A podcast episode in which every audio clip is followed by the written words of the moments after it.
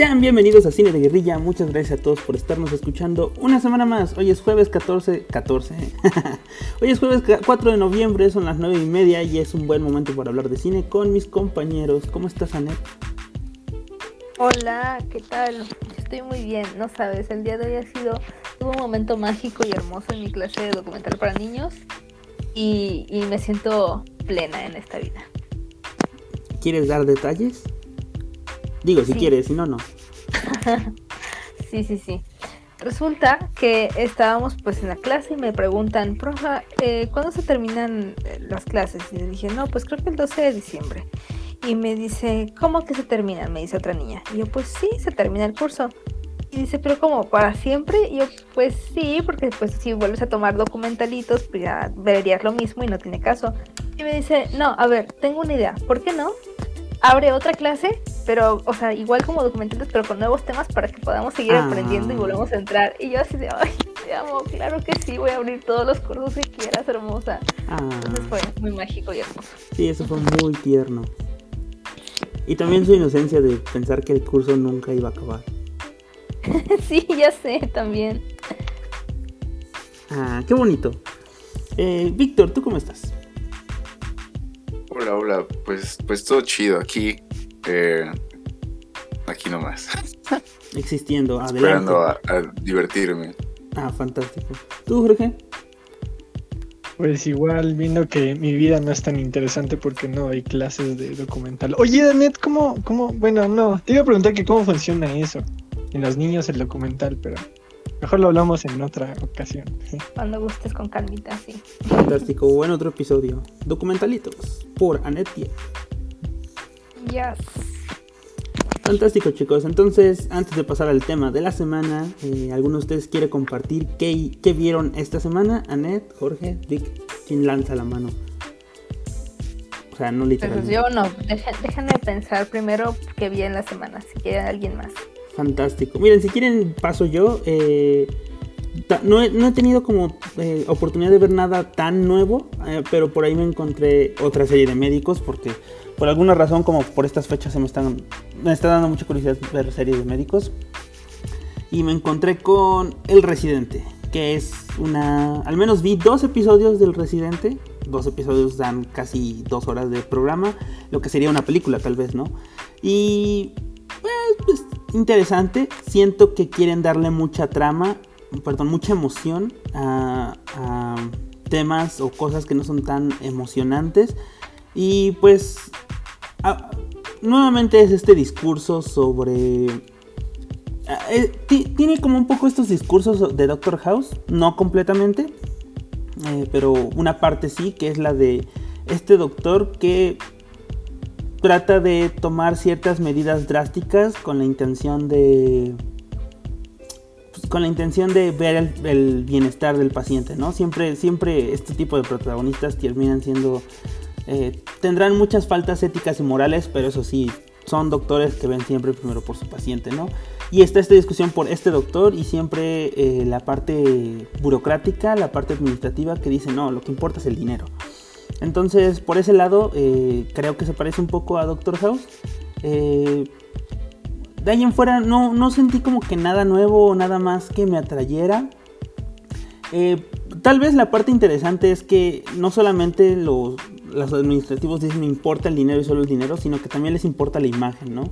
De decir soy este doctor y quiero que se me vea así, que se me trate así y que no puedo hacer ni faltar nada por mi imagen.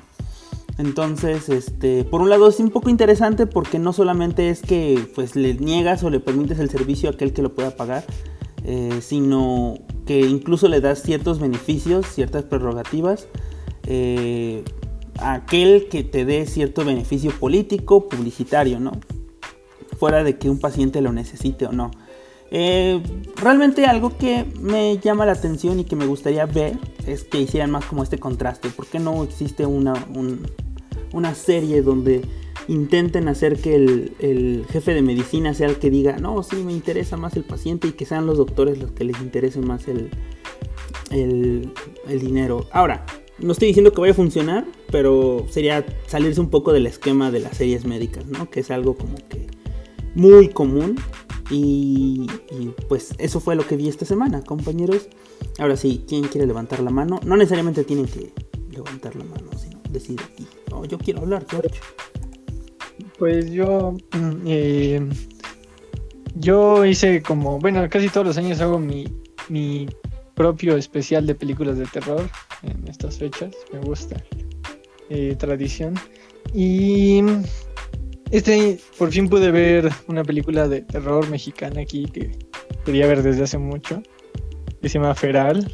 Y creo que es de hace como dos años, pero apenas tuvo como distribución. Y. Ah, pues está, está chida. O sea, creo que. No sé, como que me la vendieron como que era la, de las mejores cosas que habían visto en los últimos años. Y está muy bien hecha, pero pues sí esperaba como un poquito más de. de, de, de- trama, de historia. Creo que la historia que se cuenta es como. No, no tiene ningún problema, no tiene. No, no le veo nada, pero, pero sí esperaba como ese toque de. de rayos está pasando, ¿no? Que, que esa, esa, esa tensión, esa, ese toque retorcido que luego tienen las películas. Eh, por- ah, ya puedes ver Halloween Kills, soy muy fan de la saga. Eh, también me la vendieron como una película muy así como, uff.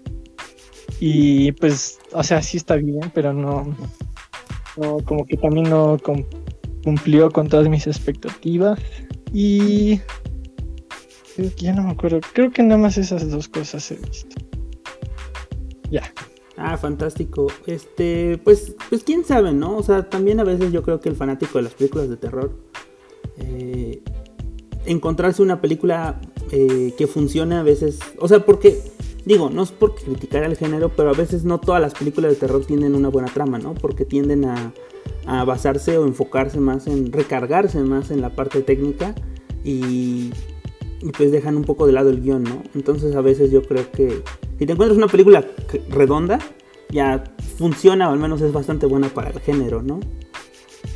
Sí, sí, de hecho también siento que una de las películas que más me gustó de terror de los últimos años, que es Hereditary, eh, Ah, pues justo estaba es- pensando en Hereditary. no, no, no, no, no la siento así como, wow, qué cosa tan, tan nueva, o que, que es, es, es redonda, se cuenta bien, eh, no tiene como problemas de, de argumento, y, y funciona muy bien, ¿no? Creo que la ejecución es lo que más cuenta de, de esa película, pero también al final de cuentas, cuando, de, cuando salí de verla, solo hubo así como un elemento así que sí me choqueó muchísimo. Pero, pero aparte de eso, pues todo Sí, fue yo- como yo algo estaba ahí, yo estaba ahí, yo vi tu reacción, yo vi mi reacción. Sí, fue, fue- fue- sí me pegó ese, ese momento, pero, pero sí es buen ejemplo, George.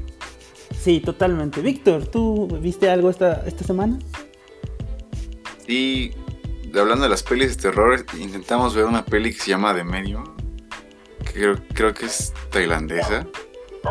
No me acuerdo bien, pero igual este la información que me dieron es que estaba muy buena y que la gente se salía de la sala. Seguramente por lo mala que estaba. No la terminamos de ver porque la estábamos viendo con un primo y se tuvo que ir, entonces la paramos para, para después seguirla viendo. Pero hasta donde nos quedamos ya más, más allá de la mitad, sí. Estaba buena porque daba mucha risa. Eh, creo que es de, no sé, cuando utilizan este recurso de, de- del falso documental en una peli, pues no sé, como que tiene su grado de, de, de interesante y de dificultad, pero creo que esta como que se pasa por bien, bien mal como todo este rollo de, del- de la cámara. Yo creo que está bien para, para ver todo lo que no se debería hacer con ese recurso. Y ya la, la que sí vi completa fue la de Dunas. La fuimos a ver mis hermanas y yo en IMAX, como nos, nos sugería este La publicidad. el buen Timothy Charmander. Pero Qué buen nombre. lo vi en, este, por ahí en Instagram. Eh, pero iba a decir pero, pero no, este estuvo, estuvo buena, me gustó. Sobre todo la experiencia audiovisual, que era lo que yo esperaba. Ya lo había dicho la otra vez, creo. Que es lo que más me llamaba la atención y, y creo que sí lo, lo encontré.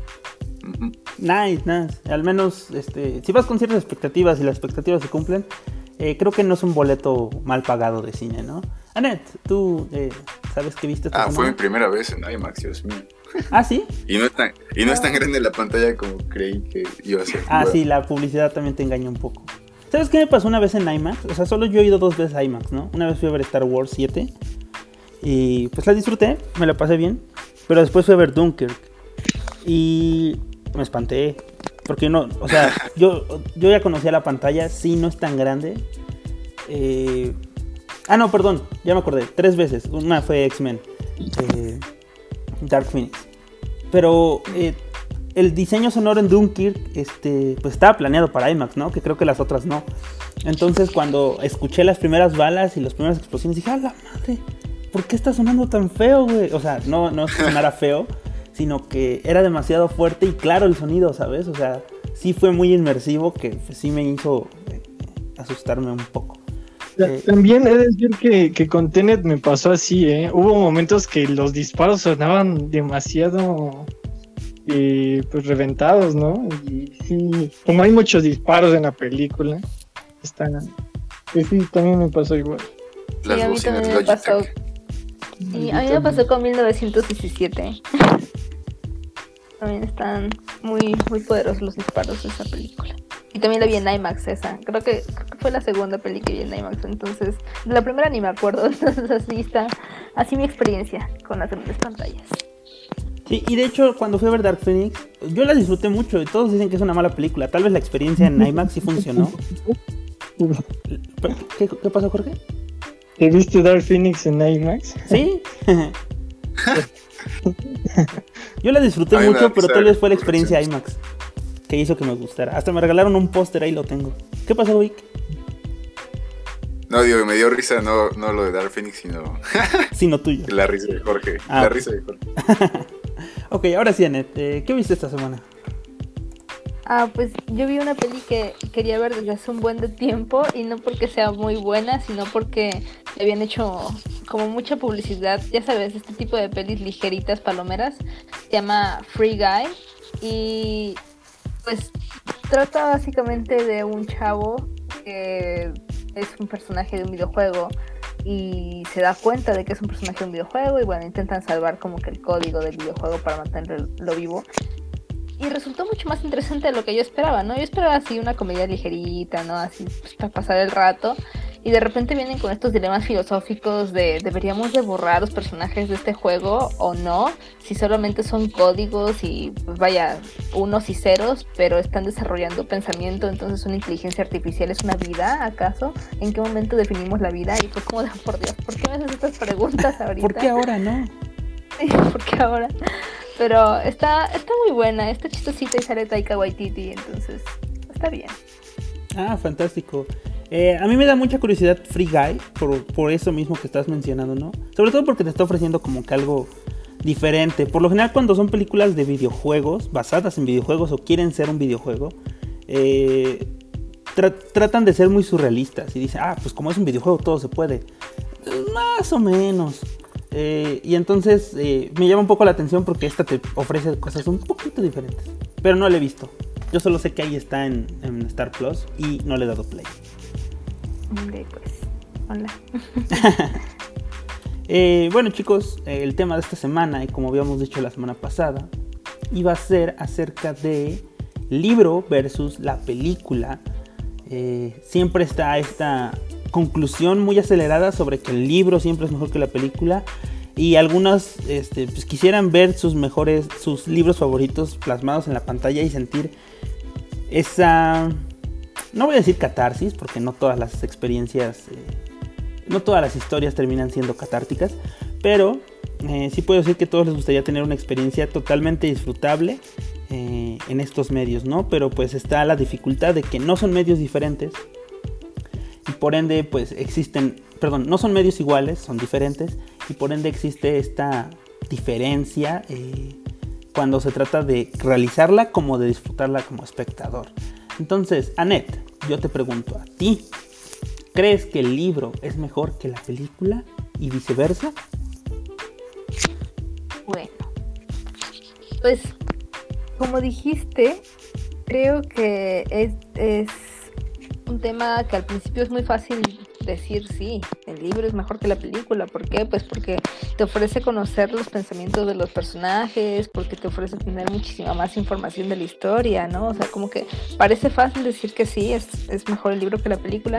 Sin embargo, creo que me he encontrado tanto con adaptaciones de películas que son mejores que el libro, como es el caso de Harry Potter y el prisionero de Azkaban. Vaya, es mi libro menos favorito y mi película favorita. Entonces, ese contraste de, de que considero que el libro tiene cosas pues muy de relleno, ¿no? Como para poder escribir una novela corta. Y, y, la película pues resume esas partes de una manera muy eficiente y te presenta una historia muy dinámica, ¿no? Pero pues también son aspectos de que las películas no te incluyen los pensamientos de los personajes y todo lo que mencioné al principio, pero sí te incluyen una imagen, sí te incluyen sonidos, sí te incluyen como que otro tipo de, de emociones y de sensaciones diversas. Y sobre todo creo que hay cosas que no son adaptables, ¿no? Por, por lo mismo que son dos medios distintos. Yo siempre pongo de ejemplo como querer transformar, no sé, cuántos eh, centímetros son un litro, ¿no? Bueno, creo que eso sí se puede hacer, pero en centímetros cúbicos, pero en fin, ¿no? O sea, como que cuántos centímetros son un litro, pues es, es difícil, ¿no? No puedes decir cuántos centímetros son un litro, porque son dos medidas diferentes, es igual, es un libro y es una película, son dos cosas distintas y pues no, no sé, es difícil compararlos. Yo diría que ambos, ¿no? Hay libros que me han gustado más que las películas y hay películas que me han gustado más que los libros. Víctor. Oh no, yo no leí el libro. ¿De qué peli estamos hablando? No, no es cierto, pues igual creo como Annette que es como complicado y a la vez no tanto. Yo no, no, he, tenido tanta esta experiencia de leer el libro y luego ver la película o viceversa.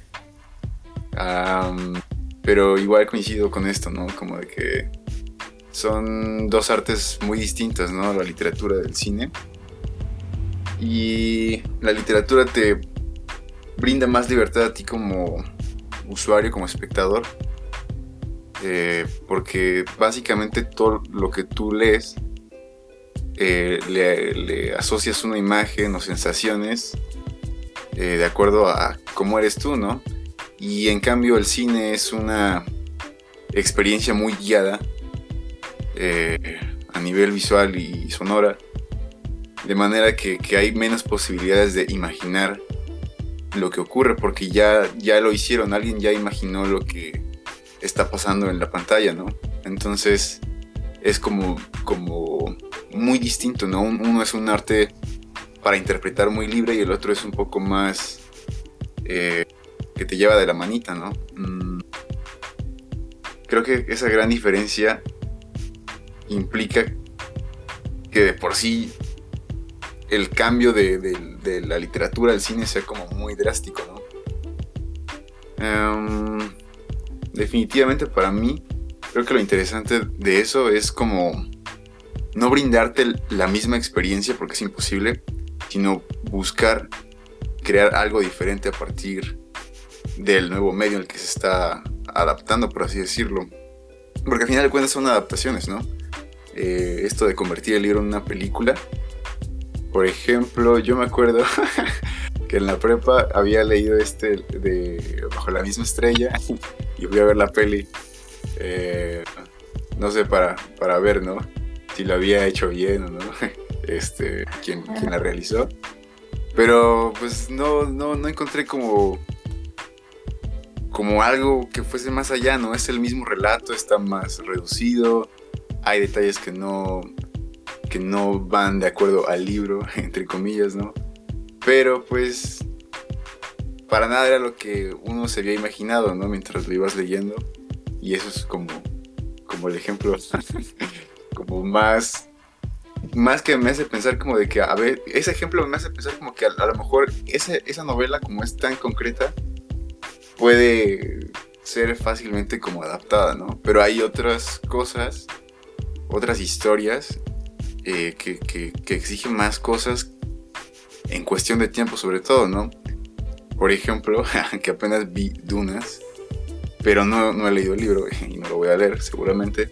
Em, cuando se había hecho la peli, la, la, de David Lynch, pues había como aquí un problema de que ah, es, se grabó mucho material, ¿no? Y, y, al final no podemos presentar una única película porque no alcanza el tiempo, la gente se va a aburrir. Y matemáticamente pues no es tan complicado porque si es un libro muy grande, con tantas y tantas cosas dentro, pues no se puede adaptar a una película, ¿no? Una película tiene como una estructura muy condensada e incluso no hay tanto desarrollo de personajes como en las series. Eh, pues simplemente no, no se puede, ¿no? Hacer una conversión de algo tan grande en algo tan condensado. Creo que, que, ahí está como también otro rollo el, del tiempo pero para mí, creo que lo más interesante es eh, que, te ofrezca otra cosa muy distinta eh, de, la experiencia del libro a la experiencia de la película. e incluso hasta que se den las libertades de cambiar cosas. No sé, para mí como que está, está más chido. Entiendo, entiendo. Sí, eh, definitivamente puedo creer que está, está este detalle, ¿no? De que hasta cierto punto si me ofrece la misma historia, pues, pues, nada más porque tiene imágenes la voy a ver. Aunque también ya te metes en el problema de algunos fans del libro, ¿no? Que ya dependiendo, ¿no? Por ejemplo, pelearse con un fan de Harry Potter creo que es más difícil que pelearse con un fan de, de Martian, ¿sabes? Creo que hay gente que tiene mucho más cariño y tiene muchos más fans por el libro que, bueno, una franquicia que por la otra. Eh, Jorge, eh, sí. eh, estoy. Sí, no, bueno, estoy muy de acuerdo con Vic. Yo. ¿Qué, qué, cuál, cuál? Hay. Por ejemplo, a mí, de los libros que más me. De los libros que más me gustaron, ya lo había dicho acá, es Transputting. Y. Y cuando leí el libro, dije, wow, está bien chido este libro, ¿no? Es como en serio, tiene muchas cosas súper interesantes. Es muy. No sé, es como que muy atrevido, ¿no? Muy. No sé, está muy chido.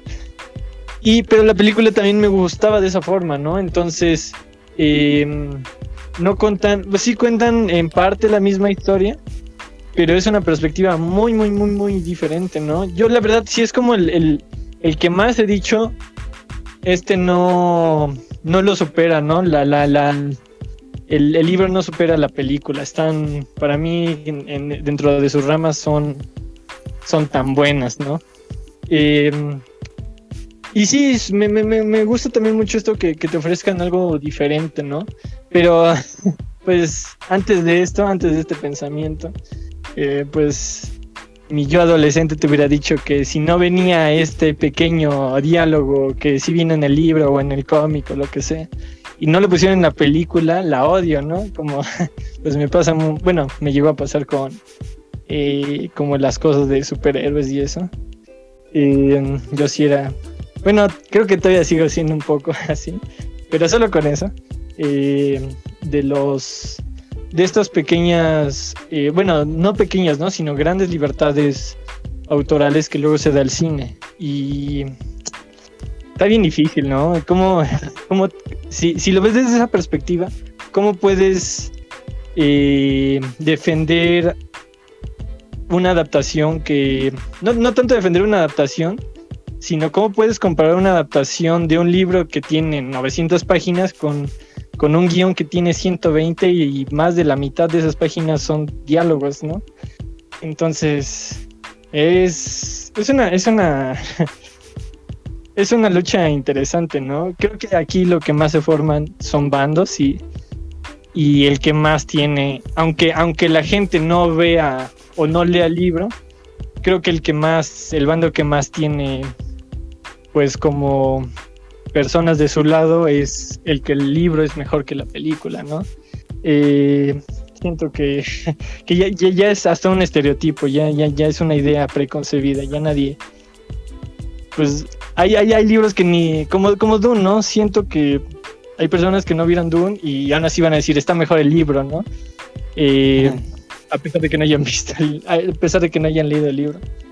Entonces, no sé, creo que está, eh, está chistoso ese, esa pelea, ¿no? ¿no? No creo que ninguno tenga la razón. Eh, creo que son cosas muy diferentes y no, está muy difícil compararlas.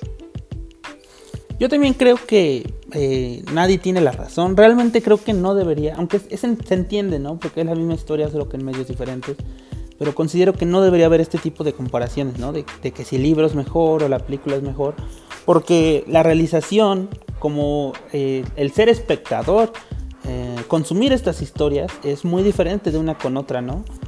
Eh, vaya, leer un libro de 100 páginas, bueno, también la, velocidad de lectura de una persona varía, ¿no? Pero te llevas muchas más horas leyendo un libro de 100 páginas que a lo mejor viendo una película del- de la duración promedio, que son entre 2 horas y 2 horas y media. Y 2 horas y media ya es largo para muchas personas. Eh, yo, yo lo que decía, también me pasaba eso que tú decías, Jorge, eh, de que no, no pusieron este pequeño diálogo que no tiene nada de relevante con la película, pero me gustaba. Eh, eh, yo también era así. Y de hecho yo me fui diciendo como la idea de que si, sale, si hay una película y un libro, prefiero ver primero la película, después leer el libro, porque sé que lo que está en la película, perdón, sé que lo que está en la película eventualmente sí estará en el libro, pero algunas cosas que están en el libro no estarán en la película.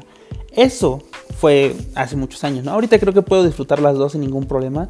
Este, como que me voy, ya, ya entendí que que obviamente no pueden estar los mismos detalles ni estar contado de la misma forma, por- porque obviamente no son medios iguales y no podemos esperar eh, eso de, de otro, bueno, no podemos esperar eso de medios diferentes. Creo que el ejemplo de Anet, aunque por un momento sí me confundí, me reí, pero creo que es muy atinado, ¿no? De, de decir, quieres, quieres eh, comparar centímetros con litros, ¿no? Y pues obviamente pues no, no se puede, ya si hace centímetros, centímetros cúbicos es otra historia.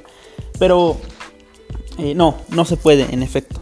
Entonces, este, son creo que cosas diferentes eh, a tomar en cuenta y que pues no deberían ser pues propiamente comparables, ¿no? Entiendo, como ya dije, es la misma historia, pero son medios diferentes y pues hay que darle el beneficio de la duda. Ahora chicos, yo quisiera preguntarles, eh, ¿ustedes qué prefieren? Que, que se dé como esta, bueno, Víctor ya nos dio un poco su idea, pero que se dé más como que esta película que aporte cosas nuevas a la historia eh, una vez que se hace la adaptación al libro, porque es raro ver una novelización, aunque también existen, ¿no? Pero ustedes prefieren ver cosas nuevas eh, a una película, en una película, o prefieren que se adapte lo más, con los mayores detalles posibles, eh, con la posibilidad de que caigan como, disculpen si se escuchó ese auto, con la posibilidad de que a lo mejor, este, pues, por un lado, se esté como violando, por así decirlo, la historia que era original. Y por el otro lado, pues que no te estén contando lo mismo, ¿no? ¿Tú qué crees, Ana? Fíjate que ahora que lo mencionó Víctor, sí me quedé pensando en eso y ahorita que me preguntas más, porque yo sí soy, todavía no decido cambiar de opinión, pero sí soy hasta ahora de la idea de, de que sean lo más fieles al libro posible, ¿no? Um, para mí si vas a adoptar una película, un libro, siempre ha sido porque, quiero verlo hecho realidad, ¿no? Quiero que se salga de esas páginas y quiero que quiero pues verlo, ¿no? Hacer algo tangible. Y, nunca había pensado en la posibilidad creativa de decir, bueno, vamos a adaptar este libro porque me inspira, pero quiero cambiarle esto y esto y esto por, eh, pues por libertades de la historia. Eh, digo, obviamente lo había pensado, pero nunca lo había considerado algo valioso hasta ahorita. Creo que sí, yo, yo siempre he sido de la idea de que sea mientras más fiel, mejor, pero es muy difícil, ¿no? Porque obviamente cada quien leyó el libro y se imaginó a Pedrito y a Juanita de formas distintas en su cabeza, pues verlos representados en actores a los cuales pues no pueden todos verlos de la misma forma, ¿no? O sea, no, no todos imaginaron a Tom Hiddleston y a Jennifer López en el papel, ¿no? O sea, algunos pudieron haber imaginado otras personas. Entonces, creo que sí, sí dificulta mucho y hace que, se genere justamente esa discusión de, ay, no, me gustó más el libro que la película, porque pues te lo imaginas mejor, te lo imaginas como tú te lo imaginas, vaya la redundancia, ¿no? Entonces, mmm, todavía me quedo con la idea de que deberían ser lo más fieles al libro posible, pero estoy abierta a diferentes opiniones. Ahora, quiero, quiero hacer, hacer como cierta acotación a un detalle que existe eh, respecto a los humanos. No sé si lo sabían, pero existe algo llamado afantasía. Que la fantasía es la poca o nula posibilidad de poder crear imágenes en tu cabeza. Eh, o sea, si yo les digo cierren los ojos y piensen en un elefante, eh, hay gente que no puede. Ahí hay otros que van a poder con sumo detalle. También hay como niveles de fantasía, ¿no? Entonces es probable que haya gente que disfrute más la película porque... Bueno, disfrute más ver películas que libros porque no tienen la capacidad o tienen una menor capacidad de poder generar imágenes en su cabeza. Mientras que pues otros es al revés, ¿no? Tienen una vasta y compleja capacidad de, generar imágenes en su cabeza que pues, es permisible para que ellos puedan disfrutar el libro y sí en efecto se enojen si Tom Hiddleston eh, no es Capitán América o no es un pésimo ejemplo porque ah no no sí es un pésimo ejemplo porque eh, no es una novela como tal no y iba a decir no pero pues viene del cómic pero el cómic también es visual. Eh, bueno ya estoy alargando mucho. Víctor tú qué crees pues ahora que lo menciona también Annette pienso que, que sí, o sea, eh, precisamente creo que por alguna razón se hacen las adaptaciones o tratan de hacerse lo más fiel posibles al material original por una cuestión más como de, un mercado, ¿no? Hay un público que, que, ya de por sí se sabe que lee estos libros, las novelas, los cuentos y, que quiere verlas realizadas en, en, pantalla grande. Entonces creo que eso, eso sí parece específico mercado está chido que se hagan las películas, por así decirlo, al pie de la letra. Em, digamos, para, para, mí personalmente, mm, a lo mejor sí esperaría ver cosas diferentes, pero pues también no, no es como el común denominador, ¿no? En, las adaptaciones, de hecho, si lo haces, o si lo hacen más bien, eh, pues no les va muy bien, ¿no? son muy criticados eh, a mí se me hace como algo interesante el que haya una nueva propuesta a partir del material base, porque al final de cuentas puedes disfrutar dos versiones de la misma historia o, dos experiencias a partir de lo mismo, ¿no? Eh, también creo que, que, estas tomas de decisiones tienen que, que partir sobre bases sólidas, ¿no? O sea, no es como de que conviertas a, los personajes en algo completamente opuesto, sin sentido, ¿no? Tiene que haber una congruencia con, lo que. con las bases narrativas de, del material original, ¿no? Por ejemplo, me acuerdo de. y no es libro, es lo de, lo de Scott Pilgrim. Vi primero la peli y luego este, me enteré que George tenía este, los tomos del cómic. Entonces me los prestó. Gracias, George. Este, y, fue, fue genial porque son muy distintos. Bueno, para empezar por extensión, ¿no? No me acuerdo cuántos tomos son, pero son más tomos. Hay muchísimos más personajes, hay decisiones muy distintas en cuanto al desarrollo de los arcos. Y, no me molestó para nada, más bien me, me, encantó que, que, hubiese un final diferente, ¿no? Que hubiese otra forma de abordar ciertas cosas de los personajes, eh, no sé, o sea, y, me gusta también la película, me gusta mucho, entonces para mí es como doble, doble premio, ¿no? Porque sé que hay dos versiones muy buenas de la misma historia. Y funciona porque precisamente no, no traiciona nunca a sus propios principios, ¿no? Cosa que también me pasó ahorita con, Evangelion, Evangelion, eh, que, es el, su autofanfic que también hace como su, propia autoadaptación. Ah, bueno, pero, pero funciona porque también respeta como sus, sus rollos, ¿no? Em, pero donde sí creo que así forzosamente debe haber una adaptación al pie de la letra es del guion cinematográfico, pero pues también no se puede al 100%. y ya. Eh, Jorge, mira, tú estás como que en, un, en una situación diferente, Jorge. Porque tú leíste el cómic y después viste Spot, es- Spot, ¿eh? Spot Pilgrim. Es- Scott Pilgrim. Sí. Eh, Y no te gusta la película. Eh, eh, Va a haber pelea. Ah, va a haber pelea, genial. no, no, no me gusta la bueno, o sea, no las viste. es que, es que, es, es que Michael Cera, ¿por qué Michael Es Cera? un buen Scott. Creo que es lo que más me choca. Es un buen película. Scott. O sea, no digo que sea mal actor, pero no, es, es- no, Es- no, no, no, como que no tiene el estilo de Scott Pilgrim. Es un buen Scott. Bueno, no vamos, no vamos a discutir esto enfrente de todos. Ah, bueno, entonces quieres ser, quieres discutir otra vez el Team Iron Man Team Cap? ¿O acaso quieres discutir acerca de Andrew Garfield, eh? La pregunta.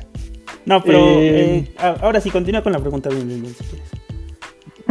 No, pues fíjate que de hecho eh, me dio curiosidad que tú lo dijeras, ¿no? Lo de que tú lees, digo, que tú ves la película y ya de ahí como que ves el libro. Eh, a mí me choca un poco eso. O sea, a mí me choca hacerlo, ¿no? No, no la gente que lo hace. Eh, pues. Pero, pero como que me siento que ya, ya estoy como, mm, no sé, como que me mete ideas a la cabeza la película y, y como que ya juzgo mal el libro entonces prefiero como primero ver el lo el cómo se llama el medio original el, el libro el cómic y ya después ver la película y ya ya ser el mamón no que dice no no le pusieron este diálogo Y- pero no sé es que es muy es muy es muy difícil no y creo que esa es la pregunta más difícil sí si está bien que sea como todo y pues copiado y pegado o que sea una propuesta diferente. Creo que creo que no sé no sé no, la verdad eh, tengo muchos conflictos con eso de la propuesta diferente porque pues siento que la se toman muchas libertades no y, y esta propuesta diferente muchas veces va en función de lo que el estudio quiere, de lo que el director quiere, o, o cuestiones como más, eh, un poco más eh, como de dinero, ¿no? Mm, O de publicidad o de marketing, no tanto por eh, la trama en sí, ¿no? Creo que la- la- los pocos ejemplos que puedo recordar donde en serio sí se enfocaron en mejorar la trama o en dar una propuesta diferente a la trama, eh, pues son como para mí excepciones. Entonces sí, sí, no sé, no sé, es que, no sé, también, no sé. creo que, creo que también eso de, de, de hacer todo al pie de la letra es muy, es muy, pues como que también no, no le, no le encuentro tanto el chiste, ¿no? Y parece mejor leo el libro o veo el cómic o lo que sea. Entonces, no, aquí sí estoy en una posición muy, muy intermedia. De- dependiendo lo que, de- dependiendo lo que, lo que esté viendo, ¿no? Si, si me gusta. Sí, sí, sí. Yo, también entiendo eh, eh, tu punto. Y mira, yo por ejemplo soy de que creo que sí debería respetarse la historia. Digo, si la historia llega a ser exitosa o llega a ser buena es por algo, ¿no? Y creo que sí debería respetarse la historia lo que se pueda hasta cierto punto. ¿Por qué digo hasta cierto punto? Porque pues hay ciertas necesidades, como Víctor decía, sobre el tiempo, ¿no? Este, pues, sí, no puedes adoptar eh, toda esta enorme historia en- y comprimirla en dos horas, dos horas y media, que es como el máximo comercial, ¿no? Ya ofrecer una película de tres horas o de cuatro horas son casos raros, existen, eh, pero es, es complicado, ¿no? Como en Game o El Señor de los Anillos. Pero considero que se deben tomar estas decisiones de adaptar el guion, eh, modificar un poco la historia de modo que lo que se quiera contar de esta, esta idea, esta, esta premisa, la palabra que buscaba, que la premisa se termine contando en estas tres horas, ¿no? Y que se pueda hacer bien. Entonces, si lo que se quiere respetar es, la premisa y se tiene que meter en tres horas y tienen que moverle un poco a, a la historia original, pues yo, yo lo veo adecuado, ¿no? Siempre y cuando pues se respeten pues ciertas cosas que son valiosas y pues hay algunas que sí puedes como prescindir de ellas, ¿no? Por ejemplo, he estado leyendo El Señor de los Anillos, eh, La Comunidad del Anillo y ciertamente tiene muchas cosas como interesantes, bonitas, que te agradan y te da un gran margen de cómo funcionaba el mundo de la Tierra Media, pero eh, realmente como cosas que realmente pasan, mmm, no muchas, o hay mucha, mucho que no necesariamente paja, tal vez sería paja si hubiera visto todo eso en la película. En, en, la historia como tal, ¿no? Porque pues, es parte como de la aventura. Pero sí son cosas que pues como que podrías ir quitando de lado y dejar como que las importantes, ¿no? De modo que lo que se pretende contar se cuente en ese lapso de tiempo. Eh, claro. Es que, es que... Ay, perdón, perdón. Eh, esto rápido, nada más. Claro, estoy de acuerdo con lo que tú dices. A veces sí eh, intenciones comerciales terminan por mermar un poco cómo tiene que funcionar la historia, ¿no? Y pues ahí yo sí estoy en desacuerdo. Eh, no debería funcionar así. Pero es difícil sobre todo porque pues a veces el cine es más dominado por, por cómo se ve como industria que como, que como contar una buena historia. Ahora sí, continúa, continúa. Eh, que me da mucha, me recuerda mucho esta cuestión que nos planteó un profe de guion mi profe favorito de la carrera, yo creo. Eh, donde quiera que estés, te mando un beso. Eh, de, de, de, de, la cuestión de la esencia, ¿no? De la historia. O sea, de cómo Pedro Páramo, eh, si lo ponías que, que, no llegaba con mala, ¿no? Sino a la luna. Eh, y no se llamaba Pedro, seguía siendo Pedro Páramo. Y este, esta historia respetaba como la esencia, o lo que quería contar, la, la intención de lo que quería contar el, el, relato, ¿no? Y creo que eso es lo que a mí me molesta un poquito más de, de que no se respete eso, ¿no? Porque cuando estás haciendo una adaptación tú puedes decidir qué cosas vas a respetar eh, y hay algunas que te tienes que apegar un poquito más, ¿no? Pero así como literalmente lo más importante siento que es es, es, esa esencia intangible que no te dice, no, no, es el tono, no es el género, no es, no es la historia, ¿no? Es como, como es, es esta parte etérea de, de la historia, del, del relato que, que, pues que te hace sentir que es este relato, ¿no? Que tiene, que tiene esta como particularidad. Entonces, eh, por ejemplo, yo me siento como muy defraudado cuando no importa que que no sean vampiros, ¿no? En, en Soy Leyenda y que eh, pues la... Sí son. Las... No, no son. Sí son. O sea, no hay un, no hay un punto donde no, no digan que no son porque... George, no vamos a tener esta discusión. Esa discusión nunca la terminamos. Bueno. O sea, pero continúa, perdón, perdón, continúa. Estos elementos como que no sean vampiros, no sean Nueva, que sea Nueva York, que X, ¿no? Pero como por ejemplo la, la, historia en el libro se mueve de, de el, el, significado de la palabra soy leyenda es una, ¿no? Y en eso se mueve la, la historia. Y la película es otra. Y, o sea, los dos están bien, ¿no? Pero no... Se, respeta como la, las cuestiones superficiales de la historia, ¿no? Como de supervivencia, pero no como las cuestiones eh, un poquito más eh, filosóficas, más existenciales de la historia, que para mí son las más importantes y hubiera preferido que, se respetara más, ¿no? O sea, al final de cuentas eh, fue una adaptación, siento que es una, en, este caso es una adaptación como muy superficial, ¿no? Y, y, creo que eso es como que a mí lo que más me molesta de una... Más, más que no respeten un diálogo, un personaje, algo así, que no respeten como esta esencia de que yo sí siento en un libro o en un cómic. Sí, sí, sí, es como, es como te decía, ¿no? O sea, creo que sí se debe respetar eh, la premisa, aunque, eh, oye, el tema, aunque también aquí tocaste así un punto bien interesante, ¿no? O sea, si es la misma historia, pero no se llama Pedro y es en la luna, eh, bueno, también hay que respetar, tal vez, eh, ciertos elementos básicos, ¿no? O sea, si le, hay cosas que sí deberías mover y hay cosas que deberías saber que, no, que son inamovibles, ¿no? Juan Preciado debería ser Juan Preciado, Pedro Páramo debería ser Pedro Páramo, y el príncipe en Prince of Persia no debería tener nombre, pero esa es otra historia.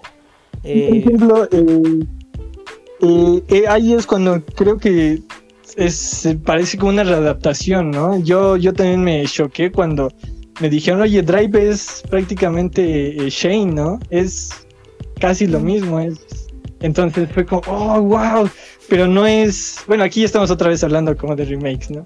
Pero, pero supongamos que uno hubiera sido el libro y otra una película y está respetando la esencia. En, en, al final de cuentas, eh, Drive respeta muy bien la esencia del Shane, ¿no? Y no tiene ni el nombre, ni la situación, ni absolutamente nada. Entonces, o sea, ahí es cuando te dices, mm, pues, pues esta, esta adaptación, a pesar de que no tiene casi elementos, tiene un, un, una aportación artística como muy, muy, muy interesante, ¿no? A comparación de, de las que se copian y pegan de, del medio original. Oye, fíjate, de hecho, ahora que lo mencionas, tengo. Eh, me acabo de dar cuenta de que tengo esta, esta circunstancia, esta situación en mi mente, de que a mí me encantan las adaptaciones que no sé que son adaptaciones, ¿no? Como por ejemplo lo, de, lo que hablábamos de How I Met Your Mother, que resulta ser una adaptación, inspiración de eh, El amor en los tiempos del cólera. Cuando te das cuenta y vinculas los, los puntos importantes y como tú dices, la esencia de la historia, que es lo que estábamos hablando, me emocionó muchísimo saberlo. Dije, claro, por supuesto, como no lo noté antes. Y así me ha pasado con otras películas. Apenas vi, por ejemplo, esta de, Contacto y para mí se me hace una adaptación de eh, un pasaje bíblico, ¿no? Al cual, vaya, la mujer se reencuentra con su padre, muere y al tercer día resucita. Y, o, sea, bueno, o sea, tiene como que todos estos, estos elementos importantes de la fe. Y, dije, wow, qué, interesante y qué hermoso cómo toman este tipo de adaptaciones y las hacen totalmente distintas. Me frustra mucho cuando hacen cambios pequeños que tienen pues... Em, ok, ahí va, de nuevo con Contacto. Contacto está basado de por sí en un libro, en el, libro de, Carl Sagan. Entonces, comparado eh, con el libro de Carl Sagan, Contacto no me gusta.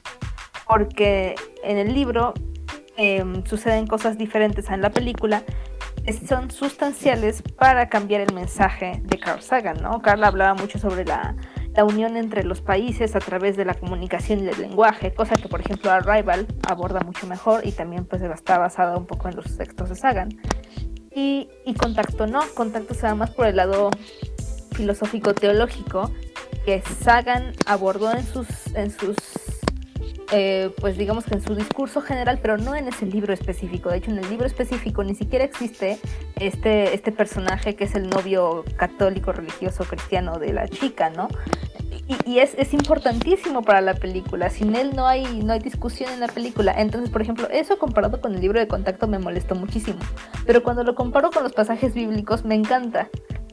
lo cual es una cosa bien extraña pero para mí funciona. Funciona cuando no me doy cuenta de que es una adaptación porque está inspirada en.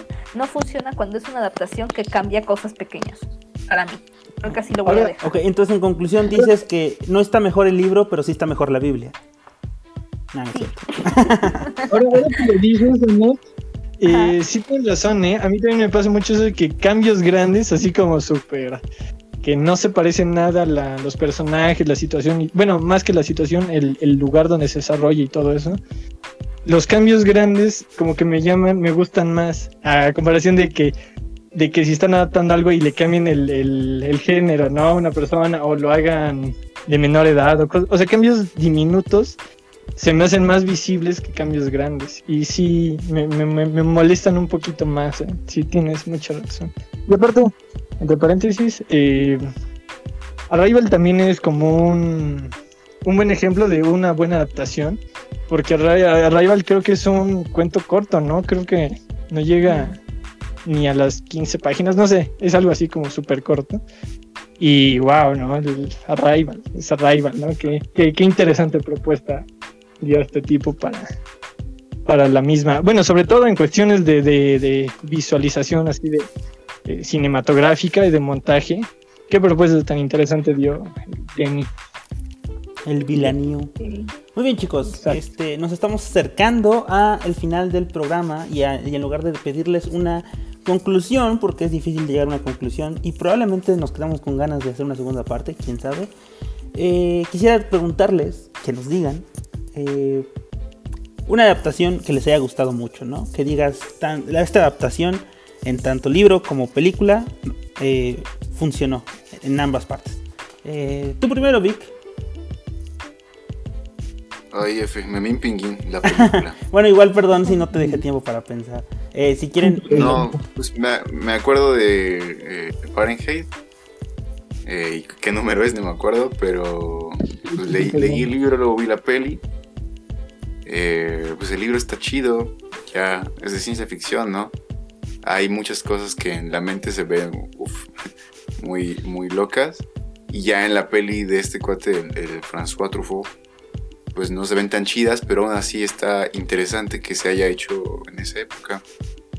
Hay, hay ciertas cosas que no aparecen, por ejemplo lo de un, un perro mecánico, un androide, no aparece en la película, pues obviamente por cuestiones tecnológicas no está, pero aún así no, no, no se siente como la ausencia.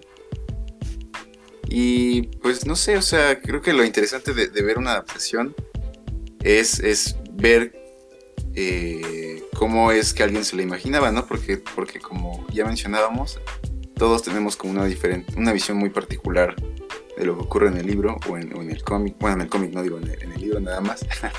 o cualquier texto literario.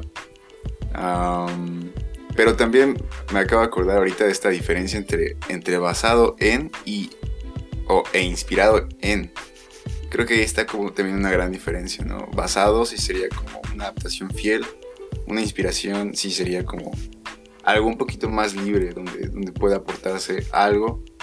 Eh, yo, bueno, no sé, como manera de conclusión me quedaría como con eso, ¿no? Que, que, que las dos posibilidades ofrecen experiencias muy distintas en cuanto a pasar eh, texto a, a, cine, ¿no? Y ya. ¿Anet? Antes de llegar al, a las películas, quiero también de, terminar como con algunas cositas que quedaron en mi mente. Hay un, hay un libro, bueno, una saga de libros que a mí me gusta mucho que se llama La sombra del viento. Bueno, La sombra del viento es el primer libro, pero es la saga de El cementerio de los libros olvidados. Y una vez le preguntaron al, al novelista, hecho yo siempre tuve las ganas de adaptar esas novelas, y le preguntaron, ¿no? Que por qué no las había hecho en, en cine si tenían tanto éxito allá en España por lo menos. Y dijo, y muy justamente, que sus libros eran una oda a la literatura y que sería un crimen hacerlos película porque la gente vería las películas en vez de leer los libros, ¿no? Y entonces sí se me hizo, se me hizo bien fuerte porque me rompió mi corazón. Dije, no, jamás lo veré en película y me duele. Pero tiene toda la razón. O sea, esos son libros hechos por amor a los libros y pues no, no se podrían hacer películas. Entonces, justo por este camino, las películas que yo recomiendo y les hago su mención honorífica, porque hace poquito vi este meme que decía 2012 fue una época maravillosa para el cine y no para la literatura, pero todas las películas eran basadas en libros que son Sin Sajo, bueno, todas las de Los Juegos del Hambre, las de Maze Runner, las de Percy Jackson, ¿no? Como que todo este, um, la, la, que mencionaba Víctor, ¿cómo se llama? Este, Divergente. Sí, bueno, vaya, todas esas, las de los, los Gloria de. Sombras de Grey.